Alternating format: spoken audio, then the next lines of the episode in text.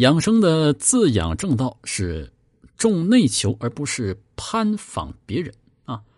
要做到颠夷而不浮夷，什么意思呢？就是不颠倒违背养生的基本原则。一卦初九说呢：“蛇而灵龟，观我躲夷凶。”啊，相也说呢：“观我躲夷，亦不足贵也。”灵龟，这是古人公认的吉祥物啊。啊，问卜吉凶的，那么灵龟是最灵验的啊。而且这龟啊，咱们说怎么长寿啊？是它无求于世啊，福气不时啊，它非常慢啊。你有灵龟，也就是你有阳刚美好的内质。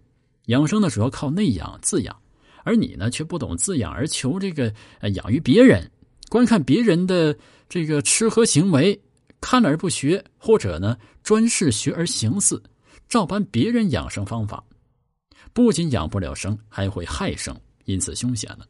比方说。说瘦人呢，应当吃一些，呃，这个多吃啊，这个脂肪类食物啊。你本来就肥胖，你看瘦人吃肥了肉啊，然后你怎么你也自己吃，那你一定会得这个肥胖症嘛，是吧？另外说说这个颠夷，服精于这个秋夷，秋夷啊，叫呃争凶啊，什么意思呢？说在古人看来啊，你有颠倒之意，在上的人包括帝王要养下，但对人民一般百姓。要养生，主要是自养，自食其力，自己养自己。无小人莫养君子，官员要百姓养活。